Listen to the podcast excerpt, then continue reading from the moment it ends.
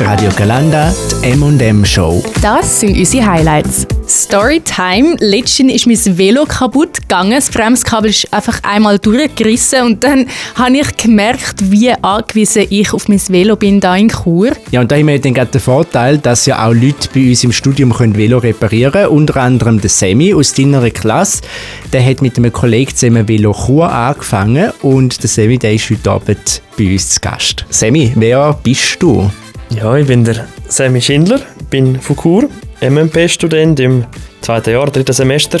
Wie bist du eigentlich auf die Idee gekommen, zum MMP studieren? Ja, das ist eine gute Frage. Ich habe nicht richtig gewusst, was ich, was ich machen soll. Und dann habe ich mich ein bisschen informiert und so. Mir ist einfach wichtig, dass ich etwas mache, wo die Zukunft nach dem Studium dann recht frei kann arbeiten von überall und so. Und dann MMP recht prädestiniert dafür. Und ja, mein Cousin hat das eben auch studiert und dann habe ich mit ihm telefoniert und ihn gefragt, Sachen über das Studium und dann hat mir das eigentlich recht gut gefallen und dann hat er mir sogar noch angeboten, das Praktikum bei ihm im Betrieb zu machen. Also genau. eigentlich so eine Win-Win-Situation sozusagen. Genau, ja. Und ich muss sagen, jetzt nach drei Semestern, das hat sich gelohnt. Wir haben ein kleines Entweder-Oder-Spiel vorbereitet mhm. für dich, wo wir dich ein bisschen besser kennenlernen wollen. Ich habe ähm, jeweils immer zwei Wörter und du darfst einfach frei raus, der, der dir besser passt, sagen. Du musst auch gar nicht sagen, wieso, sondern du darfst einfach so stehen. Wunderbar. Süß oder salzig? Salzig, Zweifelchips. Velo oder Bus? Ja, Velo.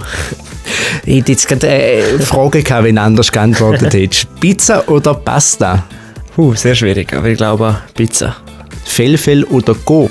Ich weiß nicht, was Felfel ist, wegen dem Coop. Cola oder Fanta? Puh, ich bin nicht so ein süßes Getränk, aber wenn, dann mal ein Cola. Stadt oder Dorf? Stadt. Dorf ist aber auch lässig. Also kannst du, würdest eigentlich fast beides nehmen, oder? Genau, ja, Kur ist ja so ein guter Mix. Sommer oder Winter? Sommer. Vegan, vegetarisch oder Fleisch? Vegetarisch. Und zum Schluss noch Kino oder Netflix? Netflix. Jetzt als Teil Jazz-Projekt im ersten Teil Jazz-Semester quasi hast du ja ein Projekt gemacht, Velo Chur.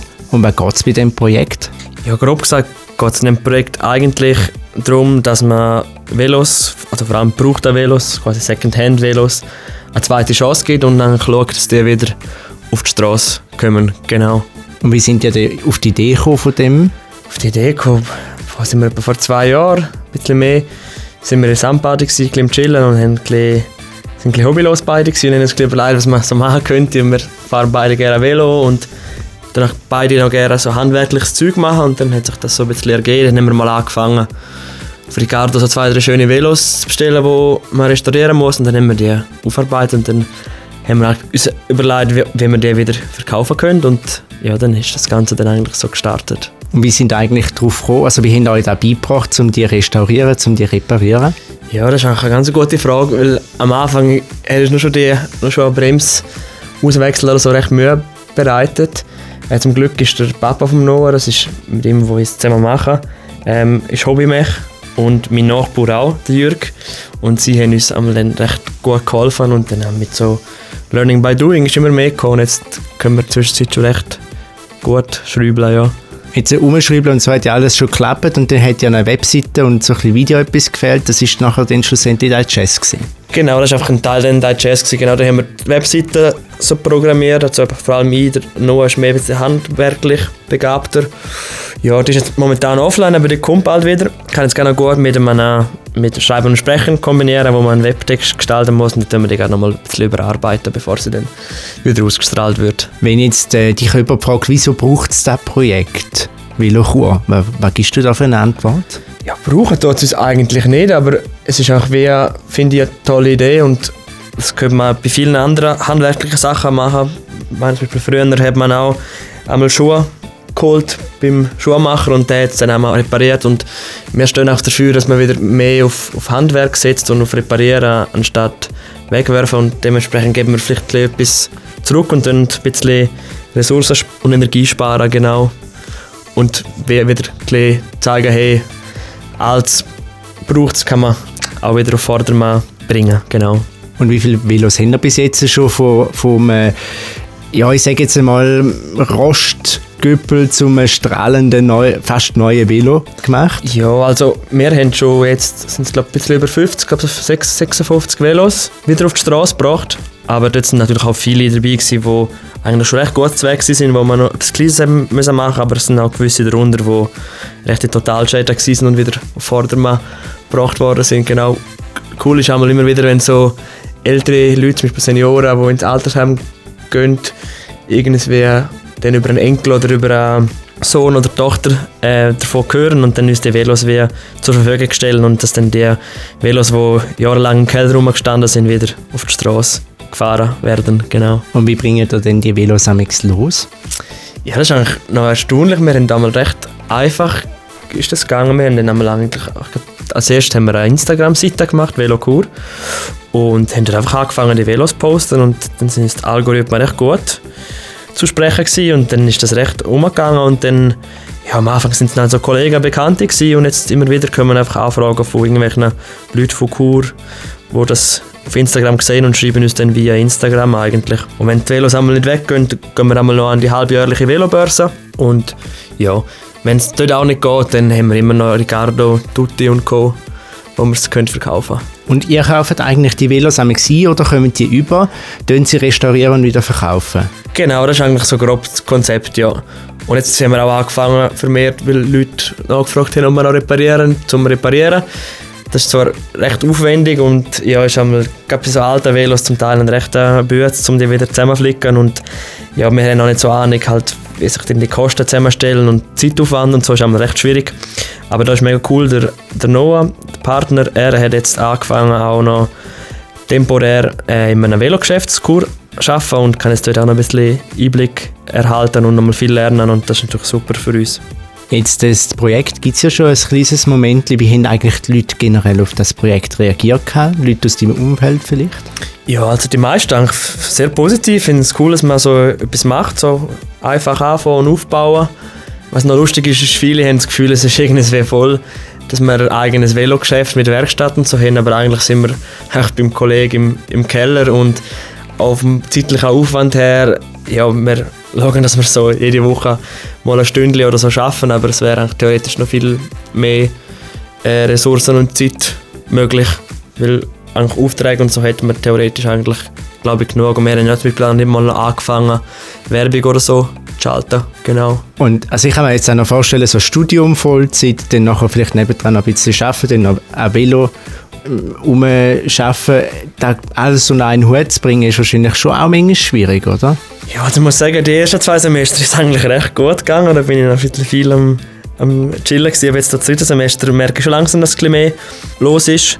Aber ich muss sagen, schlussendlich geht es eigentlich immer noch gut. Und wenn ein Classic, wenn ich es noch mehr in der Werkstatt arbeiten würde, nehmen wir jetzt auch vor für die nächste Zeit. Dementsprechend geht es, finde ich eigentlich schon. Ich habe auch gerne ein bisschen mehr Struktur und etwas zu tun, dass sonst ja, bin ich dann daheim wieder am Ausschlafen und solche Sachen. genau. Ähm, jetzt, eben das Projekt gibt es ja schon eine Weile. Ihr habt sicher auch schon gewisse äh, Höhenflüge und Tiefschläge gehabt. Was ist das schon alles zusammengekommen? Ja, Höhenflug war sicher mal, gewesen, wo wir das erste Mal so ein Velo können komplett zusammen, zusammenbauen und Tiefflug ist jetzt gerade schwierig, aber es ist wahrscheinlich so ein Velo, das man komplett zusammengebaut hat und dann an einen Kunden verkauft hat und dann ist dann der ziemlich schnell wieder gekommen, weil er etwas gehabt hat. Aber er ist zum Glück noch nicht häufig vorgekommen, eben meistens dann können reparieren und wieder flicken. Ja, ich glaube, das Schlimmste wäre, wenn natürlich irgendetwas mit den Velos passieren würde, aber da geben wir uns das Beste, dass die halt einmal zu Weg sind, wenn sie auf die Straße gehen. aber man weiß ja nicht. Danke vielmals, dass du vorbeigekommen bist Gerne, und weiterhin eine gute Fahrt auf dem Velo. Gleichfalls, danke. M&M Show. Die 2M für euren Feierabend mit Melina Eschbach und dem Marc Hannemann. Hey! Mal das beschauliche Chur eintauschen gegen eine Großstadt, mal das Velo gegen eine U-Bahn eintauschen. Das ist Berlin und wir sind ja letzte Woche alle dort gewesen, von der Fachhochschule. Also zumindest MMP 21 ist dort gewesen, für einen Auderz-Film, audiovisuelles Erzählen. Genau, und wie du schon gesagt hast, ist es ziemlich unvergleichbar mit Chur. Wir haben auch einiges dort erlebt, würde ich sagen.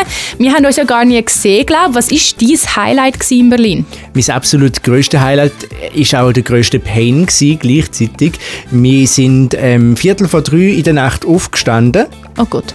Ja, oh Gott, um in eine Bäckerei zu fahren, mhm. um dann dort eigene Berliner zu machen. Also das heisst, von Frittieren über Füllung ähm, bis hin zur Glasur, habe ich alles selber machen. Uh, und jetzt, es klingt ja fast so, als hättest du deine Berufung gefunden, brichst das Studium ab?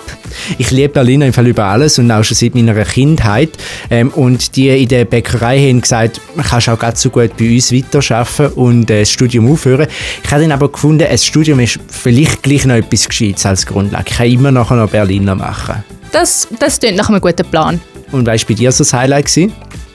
Ähm, wir haben eigentlich täglich können in einer Brauerei chillieren und dort äh, haben wir mega tolle Leute kennengelernt, die auch bei unserem Filmprojekt äh, ProtagonistInnen waren.